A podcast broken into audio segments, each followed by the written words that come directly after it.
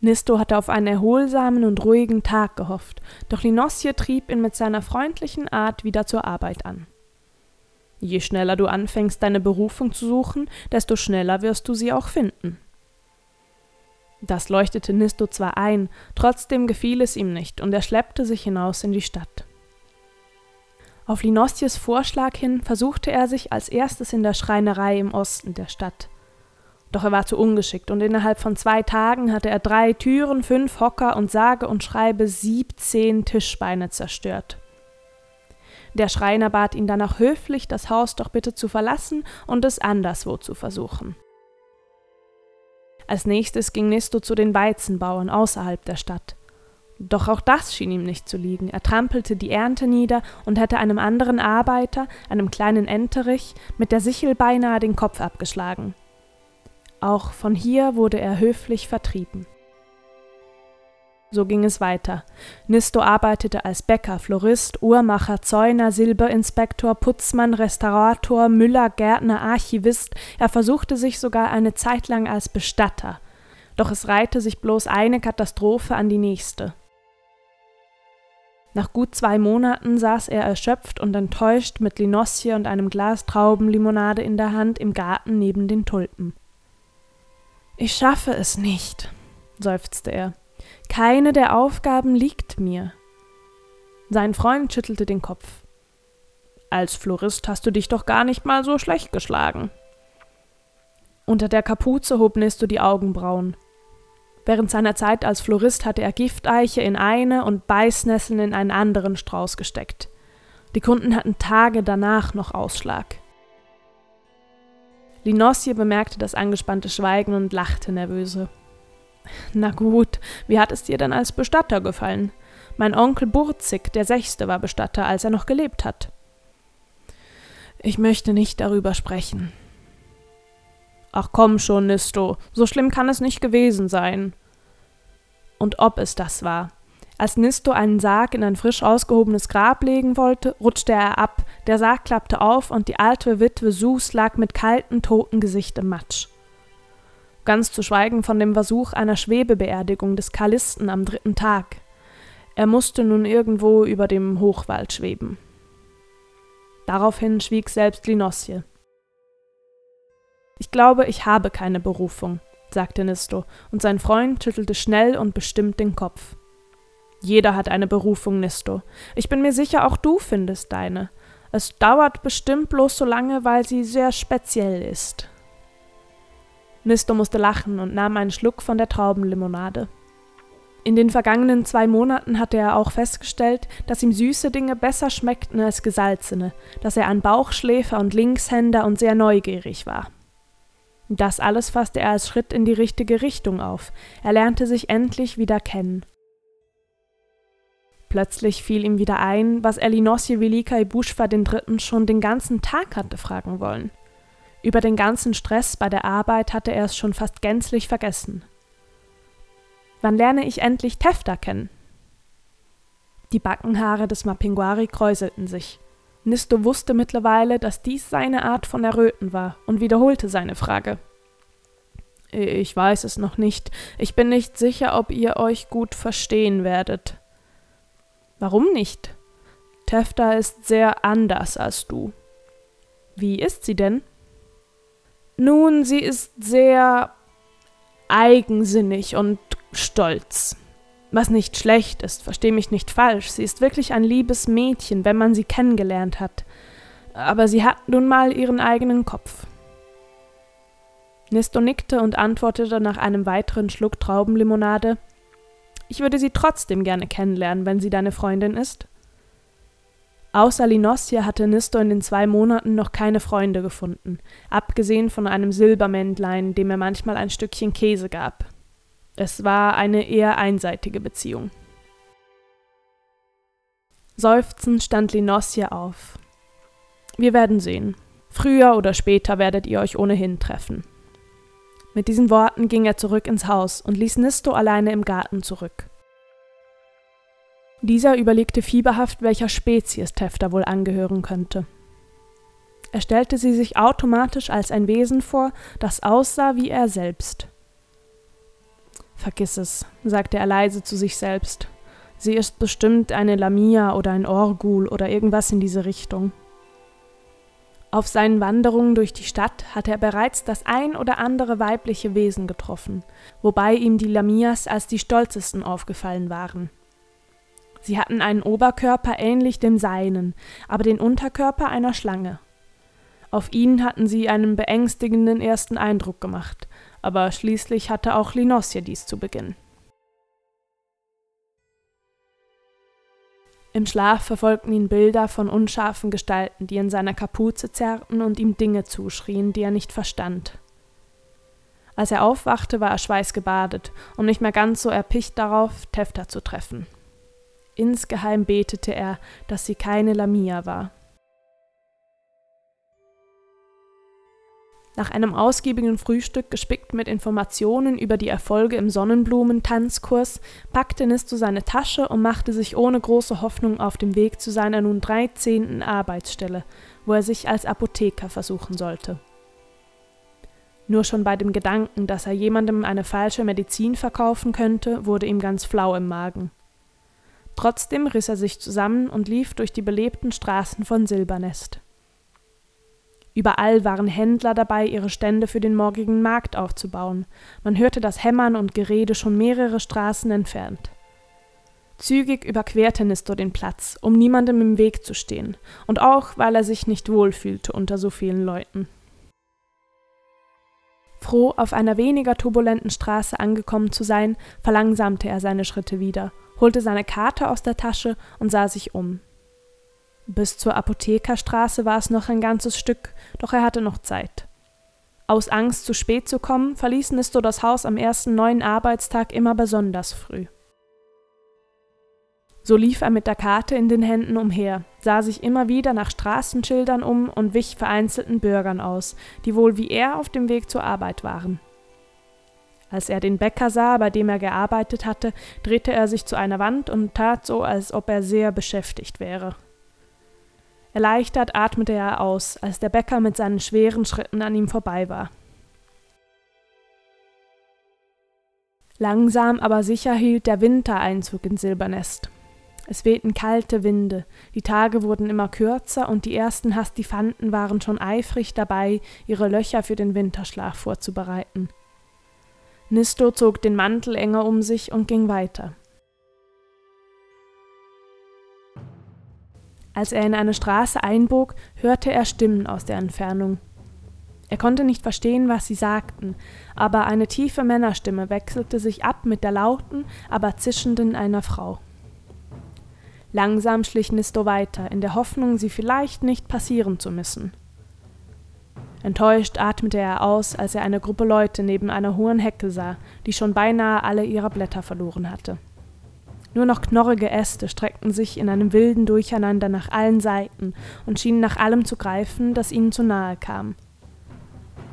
Ab und zu huschte eine einsame Maus durch das Labyrinth nahe am Boden, ansonsten zeugte die Hecke vom Tod, den der Winter bringen würde.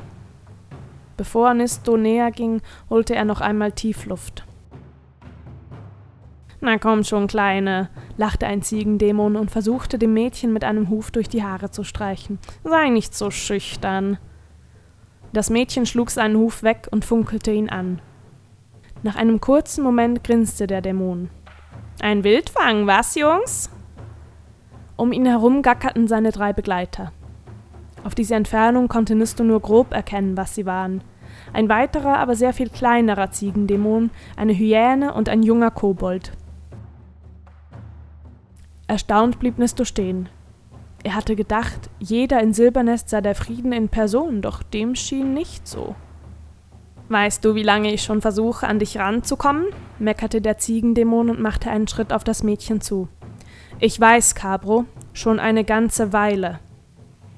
Sie hatte das Gesicht von Nisto abgewandt, so dass er es nicht erkennen konnte, und er war sich nicht sicher, um was für ein Wesen es sich bei ihr handeln könnte. Er hatte seine Freizeit oft in der Bibliothek von Silbernest verbracht, um mehr über die Welt und ihre Wesen darin zu lernen, und war mittlerweile beinahe ein Experte in der Bezeichnung verschiedener Spezies. Aber ich erteile dir auch schon eine ganze Weile eine Abfuhr, falls du das nicht bemerkt haben solltest, Du weißt bloß nicht, was du willst, Schätzchen. Na komm, ich weiß, dass du heute nicht arbeiten musst. Angewidert schüttelte das Mädchen den Kopf. Nisto stand immer noch am selben Fleck und konnte sich kaum rühren. In den zwei Monaten, die er nun denken konnte, wäre er noch nie mit einer Auseinandersetzung konfrontiert worden. Ihm lief ein Schauer über den Rücken bei dem Gedanken, involviert zu werden. Aber umdrehen konnte er auch nicht. Die Apotheke lag am Ende der Straße. Während er nachdachte, redete der Ziegendämon Capro weiter auf das Mädchen ein. Ich weiß nicht, was du hast, fauchte er, aber ich will es. Du gehörst mir. Ich gehöre niemandem, zischte das Mädchen zurück und spuckte ihrem Gegenüber dann ins Gesicht. Ein Raunen ging durch seine Begleiter und Nisto hielt die Luft an. Dann holte der Ziegendämon aus und schlug dem Mädchen ins Gesicht. Wie kannst du es wagen? brüllte er und holte erneut aus. Das Mädchen hielt seinen Blick stand, obwohl ihr vor Schmerz Tränen über die Wangen rannen. Schlag mich, flüsterte sie. Schlag mich doch. Und Capro schlug sie. Immer wieder holte er mit dem Huf aus und seine Kumpanen grölten jedes Mal auf, wenn er das Mädchen erneut traf. Doch sie schrie nicht einmal auf. Plötzlich spürte Nisto deutlich, wie sich seine Lungen füllten und wieder zusammensackten. Er hörte sein Blut rauschen, während sein Herz schneller pumpte als je zuvor. Seine Finger zuckten und eine seltsame Wärme füllte ihn aus. Sein Atem wurde schneller, und bevor er wusste, was geschah, stand er hinter Capro und hielt seinen Arm umklammert. Lass sie in Ruhe, zischte er nahe an Capros Ohr. Der riss seinen Arm los, drehte sich um und starrte Nisto an. Die drei Zuschauer standen mucksmäuschenstill und eingefroren da. Was willst du? zischte Capro. Das hier ist eine Sache zwischen ihr und mir. Das Mädchen hielt den Kopf gesenkt. Lass sie in Ruhe, wiederholte Nisto ruhig, oder ich garantiere für nichts mehr. Capro brach in Lachen aus und drehte sich zu seinen Freunden. Habt ihr das gehört? Der Junge will mir drohen. Seine Begleiter lachten leise und traten einen Schritt näher. Die Hyäne fletschte die Zähne, während der Kobold mit den Fingern knackste. Unbeeindruckt sah Nisto weiter den Ziegendämon ins Gesicht. Der holte noch immer lachend zum Schlag aus, und plötzlich ging alles sehr schnell. Nisto überließ seinem Körper die volle Kontrolle. Eine Faust rammte er Capro in den Bauch, mit dem Fuß fegte er seine Beine weg, sodass der Dämon auf das harte Pflaster aufschlug und gekrümmt liegen blieb. Ein dünnes Rinnsal Blut lief über seine Stirn und er stöhnte. Mit voller Wucht trat Nisto Capro in den Rücken, sodass der Ziegendämon aufschrie und dann leise wimmernd still lag. Danach drehte sich Nisto zu den anderen drei um. Sie hatten einen Kreis gebildet und hoben die Fäuste, doch in ihren Augen sah Nisto die Überraschung, durchtränkt mit Angst. Als erstes rannte die Hyäne brüllend und fuchtelnd auf ihn zu. Als wäre es nichts, sprang Nisto zur Seite und ließ seinen Angreifer geradewegs in die Hecke rennen. Die dünnen Äste schrammten über das Fell der Hyäne und gruben sich darunter, um ihre Widerhaken zu versenken. Vor Schmerz heulend wand sich der Angreifer und versuchte kläglich freizukommen. Der kleine Ziegendämon und der Kobold warfen sich einen kurzen Blick zu, bevor der Dämon sich auf alle Viere fallen ließ und mit den Hörnern voraus auf den Vermummten zustürmte. Der packte ihn mit beiden Händen und hielt ihn so auf Distanz. Die Hufe des Ziegendämons kratzten über den Boden und er stieß ein wütendes Meckern aus. Larry! Schrie sein Freund der Kobold, und nun rannte auch der auf Nisto zu. Als wäre es eine Leichtigkeit, hob er den Ziegendämon an den Hörnern in die Luft. Dieser strampelte wie wild mit den Beinen und streifte ab und zu Nistos Körper, bevor dieser ihn mit voller Wucht auf den Kobold warf. Man hörte ein unschönes Knacken und der Kobold schrie auf, das Glas hätte zersplittern können. Als alle vier erledigt waren, spürte Nisto eine Welle des Glücks durch sich hindurchfließen. Es war, als wäre er in Licht getaucht, als würden sich die Teile zusammenfügen zu einem atemberaubenden Bild. Keine Sekunde später war das Gefühl bereits verflogen, doch Nisto würde es nie vergessen. Langsam richtete er seine Kapuze und drehte sich zu dem Mädchen um. Er strich sich die Hände am Mantel ab, bevor er ihr eine hinstreckte, um ihr aufzuhelfen. Sie jedoch würdigte die Hand keines Blickes und erhob sich selbst. Ich brauche keine Hilfe, zischte sie. Das sah ein wenig anders aus. Schnaubend drehte sich das Mädchen weg. Mit Cabro wäre ich allemal fertig geworden. Natürlich, sagte Nestor lächelnd. Dann standen sie beide still da. Im Hintergrund hörte man noch immer, wie sich die Hyäne aus dem Gebüsch versuchte zu befreien. Nun hatte Nisto Zeit, das Mädchen genauer zu betrachten. Ihren Körper versteckte sie unter einer weiten weißen Bluse und langen dunkelgrünen Hosen. Um ihre Handgelenke wandten sich Schlangen aus Gold und Ketten, die aussahen wie vergoldete Efeuranken. Noch immer hielt sie den Blick gesenkt, doch Nisto erkannte nun, dass sie eine Unmenge an lindengrünen Haaren, in denen überall versteckt kleine Blumen blühten, zusammengebunden und mit kleinen Ästen hochgesteckt hatte. Ihre Hände wirkten zart und beinahe kindlich, während sie so barfuß auf der Straße stand. Auf ihrer Wange prangte der rote Abdruck Cabros Hufs, während der Rest ihrer Haut aussah wie aus Sand gemacht. Nisto konnte es nicht leugnen, das Mädchen war sehr hübsch, Dabei hatte sie ihn noch kein einziges Mal angesehen. Wie heißt du? fragte er freundlich. Das geht dich nichts an, fauchte das Mädchen zurück. Du bist eine Leimoniade, nicht wahr? Nisto hatte in einem der Bücher Bilder der Wiesennymphen gesehen. Wenn ich mich recht erinnere, seid ihr beinahe ausgestorben. Das tut mir leid. Das Mädchen schnaubte und nickte dann. Und wer bist du, maskierter Rächer? Manchmal fiel es Nisto noch immer schwer, seinen Namen auszusprechen. Es fühlte sich auch nach zwei Monaten noch nicht richtig an, und auch jetzt dauerte es einen Moment, bis er ihm über die Lippen kam. Der Name schien etwas in dem Mädchen wach zu rütteln, denn sie hob die Augen. Erst auf den zweiten, vorsichtigen Blick bemerkte Nisto die orangenen Sprenkel darin. Dann klaust du also gerade das Gästezimmer bei Linosje, Verwirrt schwieg Nisto, bis ihm ein Licht aufging. Vor ihm musste Tefta stehen, die aufbrausende und stolze Tefta. Linossia hatte bei seiner Beschreibung wirklich nicht übertrieben. Lächelnd schüttelte Nisto den Kopf. Langsam fühlte er, wie sich das Gefühl verflüchtigte, das er vor dem Kampf gespürt hatte, und seine Knie wurden weich. Was habe ich getan? fragte er sich in Gedanken. Eine Schlägerei in Silbernest. Er konnte bloß hoffen, dass der Bürgermeister ihn nicht ins Gefängnis werfen ließ.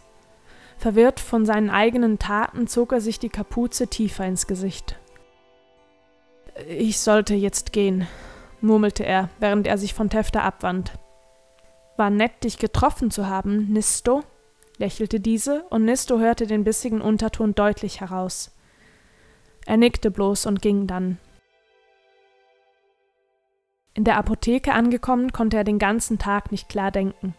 Er stellte sich noch ungeschickter an als sonst und konnte von Glück reden, dass der Besitzer des Ladens so ein gutmütiger Quapo war, ansonsten wäre ihm wohl schon vor dem Mittag gekündigt worden.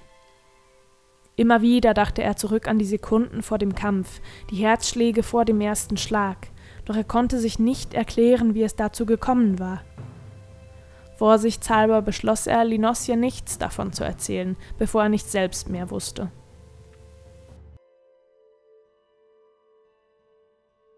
Als der Abend endlich kam, stürmte Nisto erleichtert aus dem Geschäft und wählte einen weiten Umweg um die Kampfstelle. Wenn er könnte, hätte er alles vergessen. Doch er konnte nicht. Bei dem Gedanken an Capros Gesicht, nachdem er ihn gepackt hatte, durchzuckte es ihn wie ein Blitz. Es war ein gutes Gefühl gewesen, stark zu sein. Und schließlich hatte er nichts falsch gemacht. In Gedanken wiederholte er den Satz immer wieder wie ein Mantra. Ich habe nichts falsch gemacht. Zurück in seinem Zimmer ließ er sich erschöpft aufs Bett fallen. Alles, was er wollte, war Schlaf, und zwar eine Menge davon. Nisto hatte die Augen bereits geschlossen, als er Linossia aus dem Erdgeschoss nach ihm rufen hörte. Was will er denn jetzt von mir? dachte sich Nisto und stand verwirrt und stöhnend auf. Mit langsamen, schleppenden Schritten stieg er die Treppe herunter und hielt Ausschau nach seinem Freund. Da winkte ihm eine Pranke durch den Torbogen zum Wohnzimmer, und er trat vorsichtig ein. Das haarige Gesicht ihm zugewandt, winkte Linosje ihn weiter zu sich und zeigte dann auf den Glassessel. Mit einem mulmigen Gefühl ließ sich Nisto sinken, fühlte die Kälte des Glases auf seiner Haut und blickte unverwandt seinen Freund an. Wir müssen reden, sagte dieser. Reden, wiederholte Nisto. In seinem Kopf läutete eine Alarmglocke. Jemand hatte ihn kämpfen gesehen, und nun war die Geschichte schon durch die ganze Stadt gegangen. Jeder wusste, dass er anders war.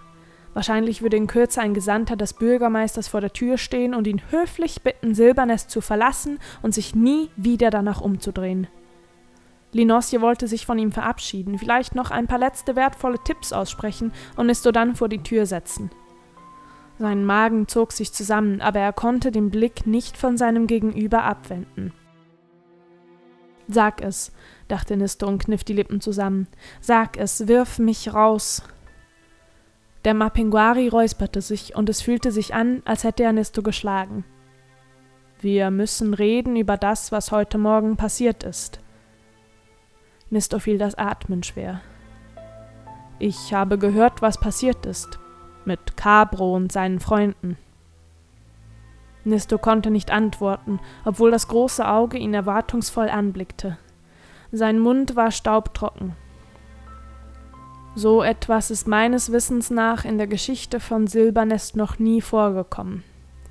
Man hört immer wieder Geschichten von Ziegendämonen aus anderen Städten natürlich, aber hier er hielt inne, und sein Blick schien sich in weit entfernte Zeiten zu verlieren. Vielleicht dachte er zurück an sein Leben als wilder Mapinguari, doch schon nach einigen Sekunden fuhr er fort. Nun, du kannst froh sein, dass euch niemand beobachtet hat. Aber woher weißt du dann? Linosje blickte an ihm vorbei und zum ersten Mal löste Nistor seinen Blick von ihm und sah sich um. Auf der Wasserliege saß entspannt lächelnd Tefta und trank eine Tasse Tee. Erschrocken und verwirrt blickte Nisto hin und her zwischen Tefta und seinem Freund. Wann ist sie hergekommen? fragte er sich. Und warum hat sie ihm alles erzählt? Hallo, grinste Tefta und schien amüsiert über die Verwirrung in Nistos Gesicht. Genüsslich nahm sie einen weiteren Schluck aus der Teetasse. Nisto konnte nur stottern und beschloss lieber den Mund zu halten, um sich nicht noch weiter zu blamieren. Stattdessen kniff er unter der Kapuze die Augen zusammen und atmete tief durch. Es versetzte ihm einen kleinen Stich, dass Tefta ihn verraten hatte. Schließlich hatte er trotz allem ihr Leben gerettet, auch wenn sie es nicht zugeben wollte. In seinen Augen war sie bloß ein arrogantes Mädchen mit zu viel Stolz, das nicht zugeben konnte, dass sie Hilfe bitter nötig hatte. Noch immer schwer atmend faltete Nisto die Hände und wartete darauf, dass einer der beiden Anwesenden weitersprechen würde. Möchtest du einen Tee, Nisto? fragte Linossi und versuchte sich an einem Lächeln. Nisto schüttelte den Kopf und schwieg. Oder ein Stück Kuchen? Ich habe gebacken, vielleicht hast du es ja gerochen. Möhrentorte, frisch aus dem Ofen, verziert mit. Der Mapinguari wurde immer leiser und schwieg dann ganz. Man sah ihm an, wie unangenehm die ganze Situation für ihn war. Ich möchte bloß wissen, was sie hier macht, sagte Nisto betont ruhig und zwang sich, Tefta nicht anzusehen. Hinter Nisto erklang ein helles, plätscherndes Lachen, dann seufzte die Stimme. Wir wollen doch alle so viel wissen, wer wir sind, wo wir herkommen, wo wir hingehören. Was früher war, fügte sie nach einer Pause hinzu und Nisto hielt den Atem an. Du hast dir alles erzählt? rief er und stand abrupt auf, so dass die Wolken in seinem Sessel völlig durcheinander gerieten sogar einen winzig kleinen Blitz sah man zucken, als wäre das Möbel genauso wütend wie Nisto. Er wiederholte seine Frage, dieses Mal sogar noch lauter. Setz dich, Nisto, bitte, versuchte Linosje ihn zu beschwichtigen. Wir werden über alles sprechen, keine Sorge. Aber genau das trieb sich in Nistos Kopf herum, ein gigantisches Knäuel aus Sorgen und Fragen. Es war beinahe schon schmerzhaft, über alles nachzudenken. Da waren noch immer die Erinnerungen an den Kampf, das Bild eines Ziegendämons, der durch die Luft fliegt, lautes Knirschen, das nur durch eine Faust verursacht werden kann, die auf Knochen trifft. Nisto riss sich die Kapuze tiefer ins Gesicht und drückte sich dann die Fingerknöchel auf die Augen, bis er weiße Punkte tanzen sah. Blind wie er war, ging er im Kreis, stieß sich an Möbel und weigerte sich, die Bitte, sich zu setzen, anzunehmen. Die Erinnerungen schienen ihn von innen nach außen mit Nadeln zu penetrieren. Ihm wurde übel bei den Gedanken und es kam ihm vor, als wäre es Jahre her. Schlagartig blieb Nisto stehen und ließ die Fäuste sinken. Sie krallten sich in seinen Mantel, bis die Knöchel weiß heraustraten. Sein Atem normalisierte sich langsam und er öffnete die Augen wieder. Ich habe schon zu viel vergessen, sagte er leise und wusste trotzdem, dass die beiden ihn hören konnten. Egal wie schmerzhaft es ist, ich werde diese Erinnerung behalten. Also setzte er sich zurück auf einen der Sessel, dieses Mal bewusst mit dem Gesicht zu Tefta gewandt und wartete. Er war bereit für seine erste schmerzhafte Erinnerung.